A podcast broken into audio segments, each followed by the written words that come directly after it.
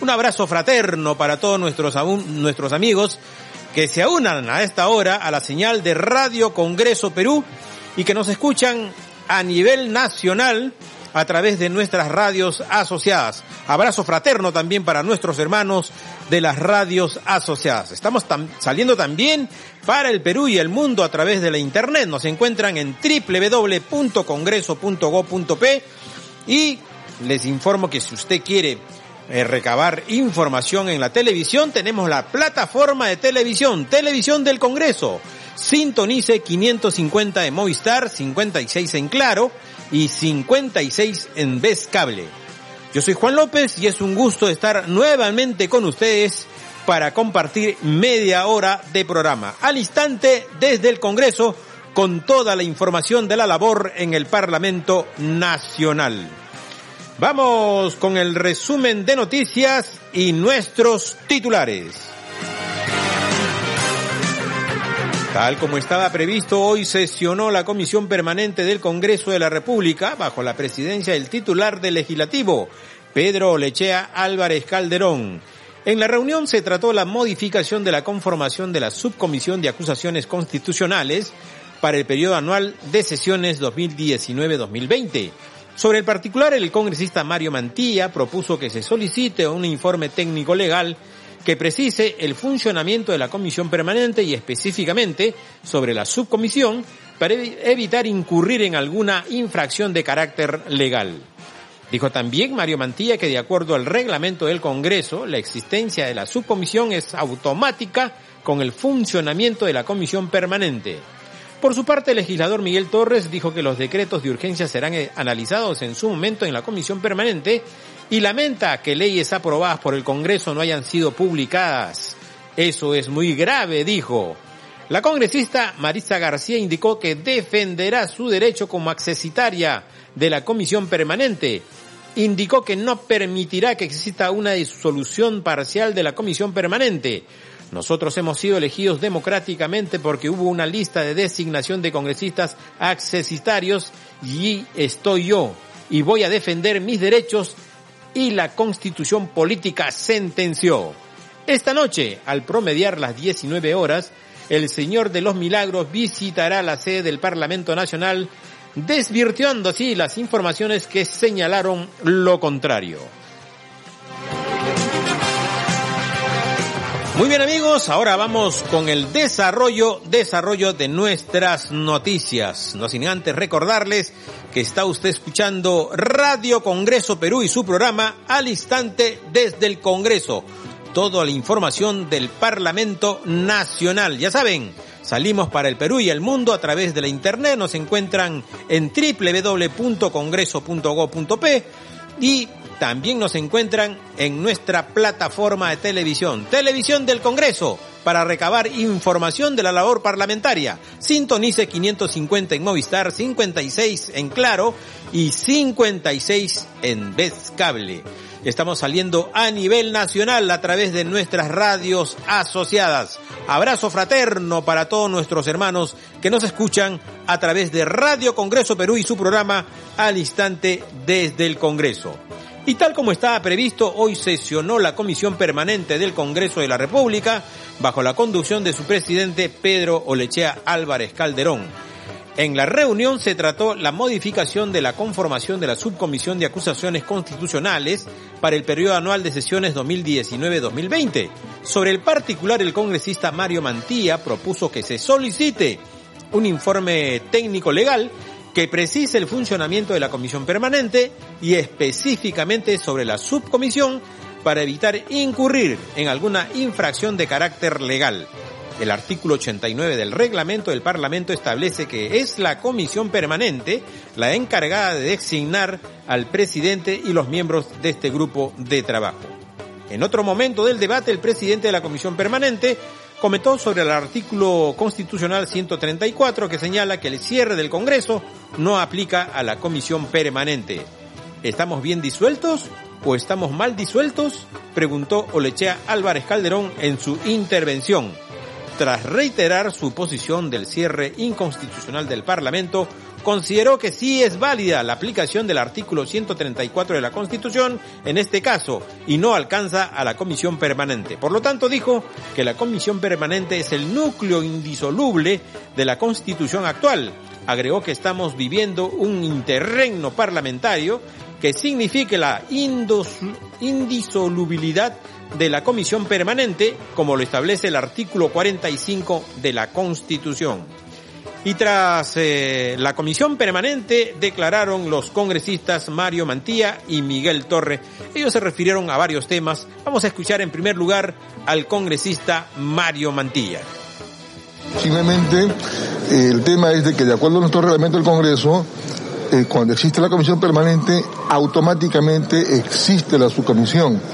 Porque la subcomisión es el que hace el trabajo del antejuicio político ante la... ¿Usted reconoce que puede interponer denuncias contra el presidente Vizcarra, No, yo no es que reconozca, en primer lugar usted me no, no, no, no, yo no digo, estoy, no estoy diciendo eso, simplemente por eso digo, para salir de dudas, por eso, por eso de una manera razonable se, se toma esta decisión, para salir de dudas y no, no se diga que de repente nosotros nos excedemos en funciones o estamos usurpando funciones, se va a hacer esta consulta técnica legal para, de acuerdo a trabajar. El resto solamente sería una opinión nada más, al final va a depender de la comisión permanente aceptarla o no de todas maneras es bueno recabar la opinión, ¿no? El presidente de la República tiene sus consultores que, respaldan sus posiciones y nosotros de igual manera podemos tenerla, ¿no? ¿Cuánto tiempo le va a llevar esta, este análisis? Bueno, esperemos que sea lo más antes posible. Yo he pedido que sea lo más urgente para de una vez clarificar las verdaderas eh, competencias y funciones que tiene la Comisión Permanente y también la subcomisión. ¿A qué estudio de abogado se le va a consultar? No, todavía no se ha determinado, eso ya depende del presidente del Congreso. ¿Y el costo? Bueno, no sabemos cuánto será, pero en todo caso es el presidente del Congreso quien tiene que definir eso. ¿Es vinculante? Es una asesoría, así como el presidente de la República pide consultas legales, consultas técnicas, en el mismo sentido nosotros también podemos hacerlo. Ha sido importante en todo caso, digamos, eh, eh, vincular este tema a la opinión dada por la Comisión de Venecia, leer todo, no solamente las conclusiones. Claro, la, en, lo referente a la Comisión de Venecia se lleva bien claro, ¿no? Que, por ejemplo, eh, si bien es cierto de que nuestra Constitución no establece o tiene amplitud para las cuestiones de confianza porque no establece limitaciones, pero ellos también establecen ahí de que esas cuestiones de confianza tienen que estar, deben comprender el, la separación de poderes, el equilibrio de poderes y que en este caso, por ejemplo, no el presidente de la República no pueda tener tanto poder como para pedir cuestiones de confianza por cualquier cosa, porque ahí sí estaría el Congreso un poco redimido en funciones. Muy bien, ahí estaban las palabras del eh, congresista Mario Mantilla refiriéndose a la sesión de la Comisión Permanente, eh, la Subcomisión de Acusaciones Constitucionales y lo que ha ocurrido ayer, como no, en el Tribunal Constitucional. Y ahora estamos ya en comunicación con el doctor Jorge González Izquierdo, exministro de Trabajo, economista, como no, eh, docente universitario. Es una de las personas, es una de los economistas que explica la economía no solamente para el académico, no solamente para el economista, no solamente para el estudiante, sino fundamentalmente para la persona de a pie. Doctor Jorge González Izquierdo, ¿cómo le va? Bienvenido a Radio Congreso Perú. muchas gracias por la invitación, un placer conversar con ustedes. Bueno, le pregunto, la primera pregunta de cajón obviamente es esta información que, que tenemos, que el, con, que el, digamos el gobierno ha transferido mil millones un poco pensando en relanzar la economía. ¿Cómo, se, ¿Cómo podemos analizar esta situación, doctor? Miren, voy a hacer un análisis profesional porque el tema lo amerita, pero lo voy a poner en términos muy simples para que la gente lo entienda fácil. El señor presidente de la República, el ingeniero Vizcarra, anunció ayer, anunció al país de que como la economía estaba creciendo poco, iba a tomar medidas para que la economía se recupere. En el corto plazo, incluso dijo este año.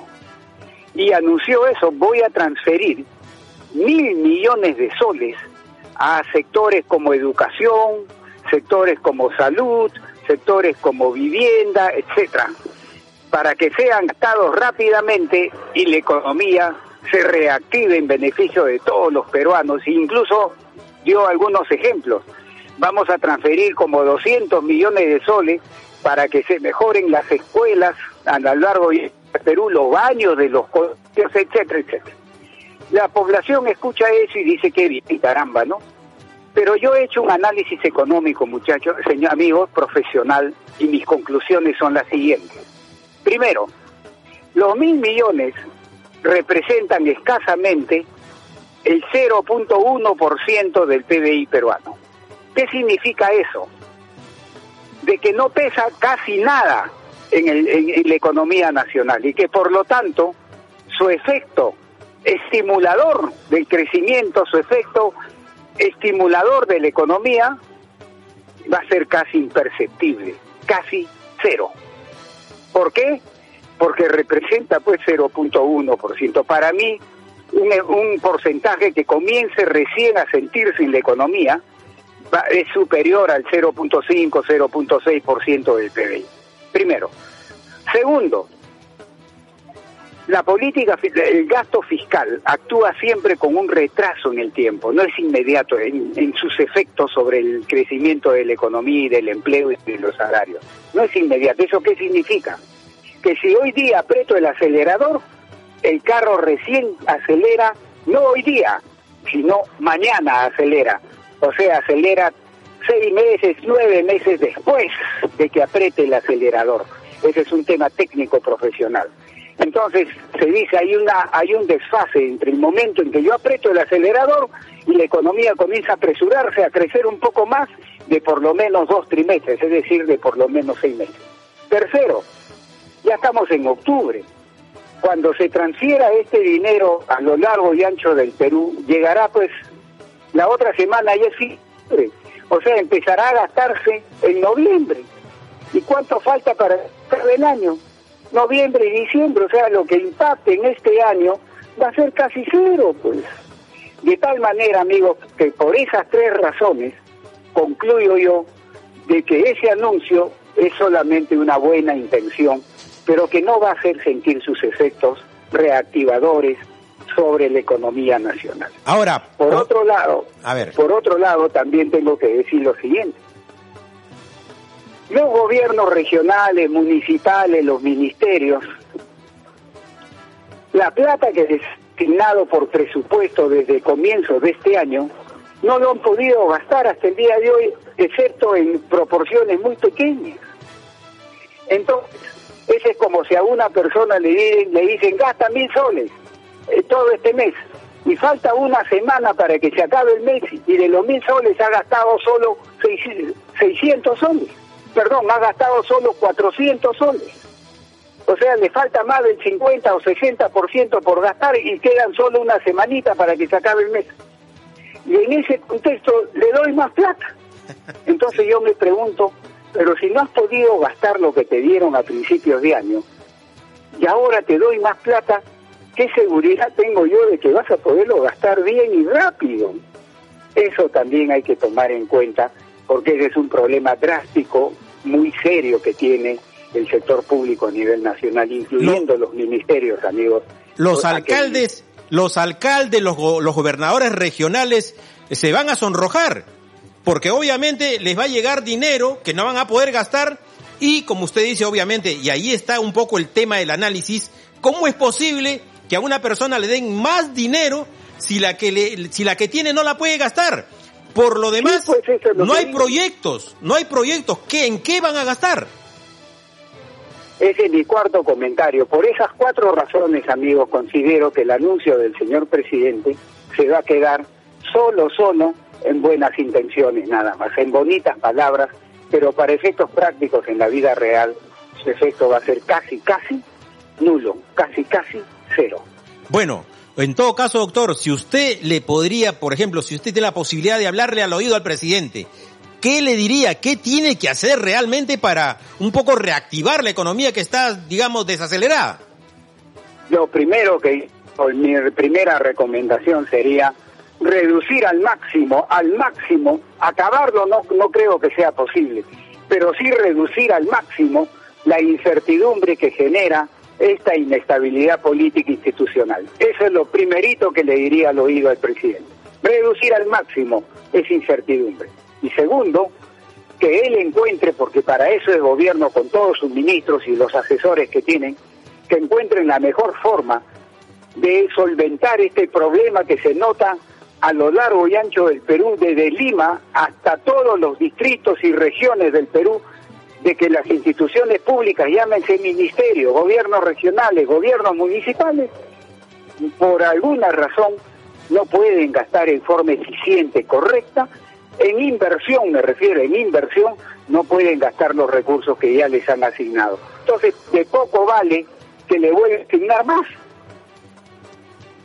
Sí, y además, este doctor, ya habíamos conversado inclusive cuál era el mejor escenario que le correspondía al Perú y habíamos dicho también que ese era, el diálogo que tenía que tener el presidente del Congreso y el presidente de la República. Ahora yo me vuelvo a ratificar en eso y estoy perco en eso. Tienen que reducir. Yo sé que eliminarlo va a veces es imposible en el corto plazo, pero reducir al máximo sí creo que debe ser una tarea del presente gobierno. Claro, ahora la incertidumbre obviamente se va a prolongar hasta el 26 de enero y de ahí para adelante. Es decir, este, las cosas no todavía no están dadas.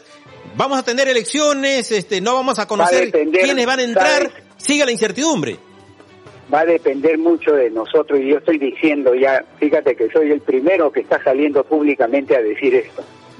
Los peruanos, el pueblo peruano, desde Tumbes hasta Tacna y desde Lima hasta Loreto, el pueblo peruano en enero va a tener como en un, colegial, va a tener un examen que yo espero que lo apruebe, lo pase, lo apruebe. ¿Cuál?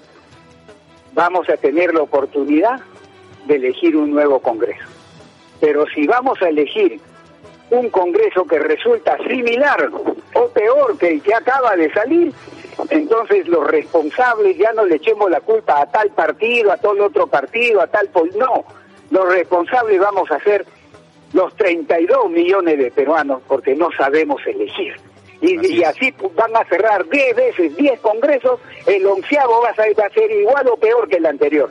Entonces nuestra prueba de, fuego como país, como sociedad, la vamos a tener en enero cuando elijamos al próximo Congreso. Por eso les pido a todas las personas que nos escuchen que mediten bien su voto, no se dejen llevar por ajaja, jiji, que es jugador de fútbol, o que sale en la tele, que es eh, un conductor de televisión o una o una del reality o que sale en un programa de variedad. No, no, no, no, no nos dejemos llevar por eso, amigos.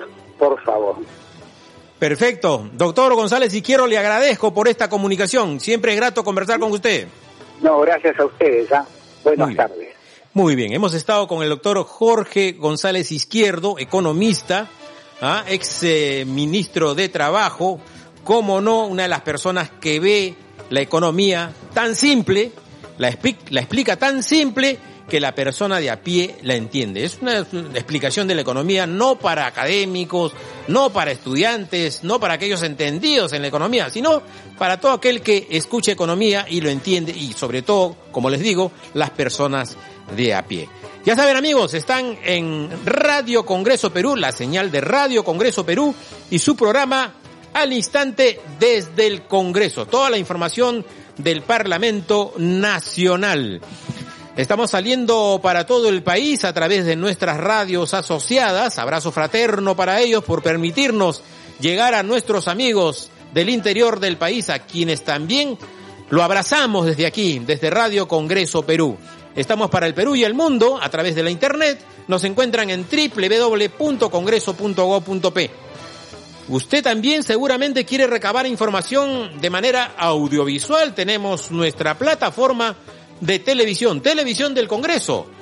Eh, nos encuentran en 550 en Movistar, 56 en Claro y 56 en Vez Cable. El que se pronunció también luego de la sesión de la comisión permanente fue el congresista Miguel Torres. Vamos a escuchar lo que nos dijo. Eh, y lo que se pretende con esa demanda competencial es eh, declarar que este cierre no, no corresponde. Lo que el día de hoy se ha hecho en la comisión permanente es, oigan, necesitamos que esclarezcan eh, eh cuáles son las funciones que tiene una comisión permanente eh, esté o no esté dentro de una de un escenario de interregno, ¿no? Eh, creo que es lo más saludable. Creo que lo que está haciendo el presidente del Congreso eh, eh, y la comisión permanente es respaldar en las personas que verdaderamente eh, conocen y leen eh, de manera integrada la constitución eh, política. formar parte de esta, esta comisión? ¿Perdón? ¿Quiénes formarían parte de esta...? No, no, no tengo, no tengo idea. Yo lo que he invocado es que sean eh, verdaderamente juristas, eh, no, este, no especialistas, pues que de un momento a otro salen y, y con algún tipo de interpretación bien curiosa, ¿no? No, no, yo no he dicho que no reflejen la, la opinión de nadie, sino lo único que he dicho es que no sean oportunistas, nada más. Yo quiero escuchar a juristas, no me voy a referir Pero habiendo tantas interpretaciones de un lado y de otro, ¿no sería mejor esperar el pronunciamiento de la Comisión de, de Tribunal Y, que- y quedarnos con los brazos cruzados en el Congreso creo que no es lo responsable. El congresista, ¿cómo ha tomado el rechazo de la incorporación del señor Ortiz de Eh, me sorprendió verdaderamente eh, saber que el Parlamento democráticamente, siete bancadas, no una, no dos, siete bancadas, logrando 87 votos, eh, eligieron a un tribuno y que sea el Tribunal Constitucional el que se eh, rechace, ¿no? Y, y rehuya la- a la juramentación de un tribuno me me genera muchísima aflicción, ¿no? Verdaderamente eh, respeto la decisión que ha tenido el Tribunal Constitucional, eh, sin embargo, eh, he, he quedado decepcionado en ese Era un extremo. proceso terminado, pero que se cuestiona de que no... No, total, totalmente concluido. O sea, eh, quienes eh, han podido apreciar eh, el momento en que se interpone una reconsideración y que este fue después del levantamiento de la, de la dispensa del acta, nos queda clarísimo de que, de que la decisión había sido totalmente tomada, ¿no? Sobre esta- lo que se ha dado cuenta ahora de las autógrafas, este, ¿tiene la finalidad de que sean publicadas? ¿Ustedes esperan que sean publicadas? No, la- ¿Cuál es el trámite no. que van a seguir eso? No, no entiendo. A ver, hay dos temas que se han visto, Ajá. ¿no? Por un lado, el tema de, eh, se ha dado cuenta de los decretos de urgencia que se han estado emitiendo. Entiendo que va a haber una, una, un análisis de los mismos. Y en lo que se refiere a, a leyes que han sido aprobadas por el Congreso, este, se ha dado cuenta de que no han sido publicadas. Y eso es un tema este, delicado y grave, ¿no? Eh, lo que va a corresponder es que seguramente, eh, gracias a este informe que se está pidiendo, es saber cómo es que procedemos, si es que es el presidente del Congreso el que tiene eh, la, la facultad y la obligación de disponer su publicación. Eh, congresista Torres, ¿existe la posibilidad de que nos aclare, nos ilustre el tema de un congresista accesitario? ¿Puede ingresar, no puede ingresar? También fue materia de debate durante esta sesión. Sí, parece que de facto los congresistas que eh, son aliados del gobierno sí pueden. Y de facto parece que los que estamos en contra de este quiebre constitucional, de esta infracción constitucional, parecería que no. Eh, si a mí me preguntan qué dice la Constitución, son miembros de la Comisión Permanente, pues evidentemente tanto los titulares como los accesitarios. Creo que hay una discriminación que no hace bien absolutamente a nadie y creo que eh, es una es una demostración más de que la democracia eh, en el Perú está, está en duelo, ¿no? Bien, este es uno de los temas que también se trató en la comisión permanente de hoy, el tema de los accesitarios. Ah, sobre el particular ya se había pronunciado la congresista Marisa García. Ella ha dicho que va a defender, va a defender su, derecho, va a defender su derecho de ser accesitaria y porque dice que este no se puede, no se puede disolver parcialmente la comisión permanente, ¿no? Porque han, sido elegidos obviamente como parlamentarios y lo que está denunciando el congresista Miguel Torres es que los que están, digamos, con la línea del gobierno sí tienen casi acceso rápido y los otros no. Entonces Marisa García está diciendo, voy a defender mis derechos. Vamos a escucharla. Yo no voy a permitir que haya una disolución parcial de la comisión permanente. Nosotros hemos sido elegidos democráticamente aquí, porque hubo una, una lista de, designa, de designación de congresistas accesitarios y entre esas estoy yo. Y voy a defender mis derechos y la constitución política del Estado. Muy bien amigos, ahí estaban las palabras de la congresista Maritza García, ¿no? defendiendo sus derechos como accesitaria de la comisión permanente. Así estamos llegando ya casi al final de nuestro programa al instante desde el Congreso, toda la información del Parlamento Nacional.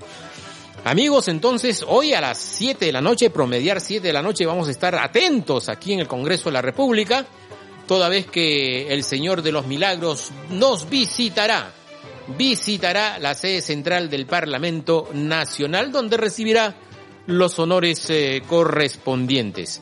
Vamos a estar, obviamente, con un trabajo interesante transmitiendo lo que va a ser, pues, la, el, el paso del Señor de, de los Milagros por la sede del Parlamento Nacional. Así están las cosas. Se realizó la comisión permanente, se analizó el tema de la subcomisión de acusaciones, acusaciones constitucionales. La comisión permanente también va a revisar los decretos de urgencia, uno de los cuales tiene que ver con este tema de la transferencia de mil millones de soles a los sectores, a varios sectores. Y está diciendo el doctor este, Jorge González Izquierdo que esto no va a tener ninguna incidencia porque significa solamente el 0,1% del PBI, que es mínimo, no se va a notar. Por lo demás, dice, ¿cómo es posible que le entreguen más dinero a aquellos sectores que prácticamente no saben cómo gastar? Están devolviendo dinero del presupuesto que le dieron de este año. No saben cómo gastar. Se van a sonrojar ahora los, los alcaldes, los, los eh, presidentes eh, de gobiernos regionales, ahora que les llegue más dinero, no, saben, no van a saber cómo gastar. Así que esto linda un poco con la, con el populismo de repente. No sabemos, lo está diciendo el doctor Jorge González Izquierdo, no van a saber cómo gastar. Falta tan poco para que termine el año que esto no va a significar absolutamente nada. Bien amigos, de esta manera estamos llegando al final de su.